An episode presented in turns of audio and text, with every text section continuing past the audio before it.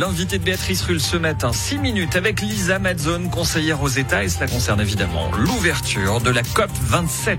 Bonjour Lisa Madzone. Bonjour. Merci d'être sur Radio Lac ce matin. COP 27 ce dimanche en Chabelle-Cher.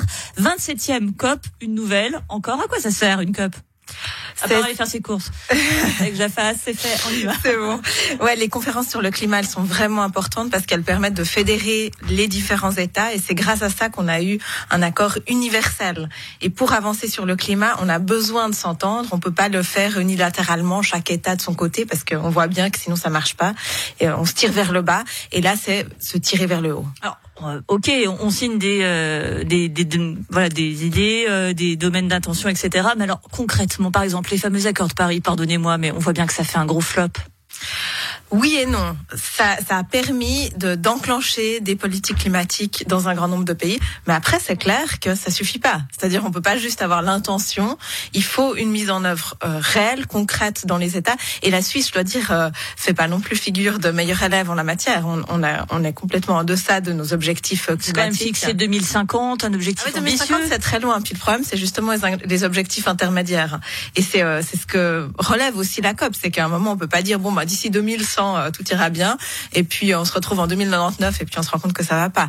Et c'est ça l'enjeu. Maintenant, c'est de fixer ces objectifs intermédiaires. Et puis aujourd'hui, avec cette COP euh, sur sol euh, de, de continent africain, il y a aussi un vrai enjeu d'équité, de la manière dont solidairement on peut sortir de cette crise. Tout de même, on sort du mois d'octobre le plus chaud jamais enregistré. Une période de sécheresse jamais connue en Suisse. On a vu les, les glaciers qui fondaient de manière très très importante. J'ai envie de dire que c'est un peu une, la fin de, de l'innocence, voire un petit peu de moquerie qu'on pouvait avoir sur le sujet il y a peut-être même rien qu'une dizaine d'années. Euh, pourtant, on a l'impression qu'il euh, y a un, un, certain immobilisme sur la question. Qu'est-ce que qu'est-ce que doit faire la Suisse?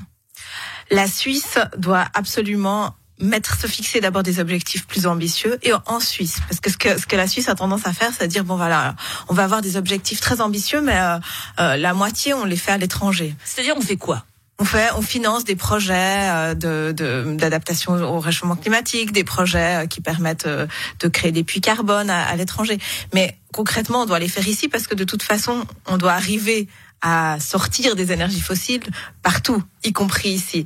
Et, évidemment, pourquoi on fait, on prend ces décisions-là, c'est pour des raisons financières. On veut pas mettre les moyens aujourd'hui tout de suite de sortir des énergies fossiles et c'est ça ce qui doit changer. On doit réaliser que et vous l'avez dit, on le voit sous nos yeux. Les glaciers qui fondent, c'est chez nous. Euh, les, les, glissements de terrain, c'est chez nous. Euh, toutes les conséquences, on les voit, on les vit. Dans les Alpes, d'ailleurs, le réchauffement, le réchauffement climatique est, est, plus rapide, donc on le subit aussi. Et il y a un vrai enjeu ici à faire ces transformations, à se donner les moyens de, de nos ambitions. C'est d'ailleurs l'orientation que prend le canton de Genève. Ça, c'est pour le constat. Alors, pour lutter qu'on le montre apocalyptique qu'on nous dépeint, il faut tout réduire, nos déplacements, notre consommation, notre mode de vie. En fait, on a l'impression qu'il faut tirer un trait sur euh, quasiment un siècle de ce qu'on nous ressentons, nous, euh, pauvres kidam de progrès social, pour revenir presque à la manière dont vivaient nos aïeux, c'est-à-dire on ne bouge pas pour limiter nos déplacements, on mange extrêmement local. Vous l'entendez, ça? Cette impression d'un peu d'un retour en arrière, finalement? Non non, non, non, franchement non, parce qu'il n'y a pas de. Vous n'avez jamais eu envie d'aller à New York Vous êtes êtes-vous allé à New York Non, je, je, suis jamais allé à New York, mais là où je vois pas un retour en arrière, c'est qu'on doit préserver ce qui fait ce qu'on puisse vivre. Et pour préserver ce qui fait qu'on ait des, des moyens d'une vie harmonieuse euh, dans notre monde, on doit évoluer. C'est là où je vois pas de retour en arrière, parce qu'il y a une évolution. D'abord, il y a des technologies, mais il y a aussi une évolution de la façon euh, de, de, de, notre rapport euh, euh, aux autres, à la consommation, à, à, la production.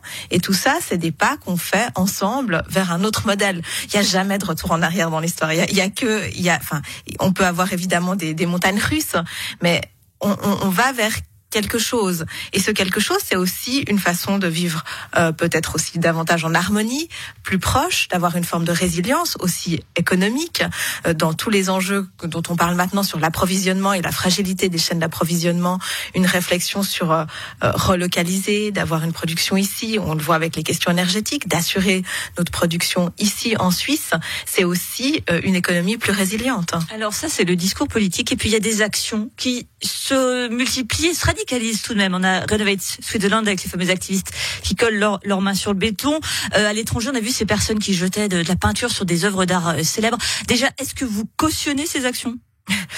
Moi, je suis engagée en politique, donc mon, mon moyen d'action à moi, c'est de changer le, le, cadre, de changer les lois, que vous de changer au sein des institutions euh, le cadre pour permettre un changement réel. Après, je peux, je peux comprendre qu'on ait un sentiment d'impatience et un sentiment d'urgence et aussi de dépit face à l'action politique, parce que l'action politique, elle n'est pas à la hauteur. Mais des radicalisations comme ça, elles interrogent tout de même.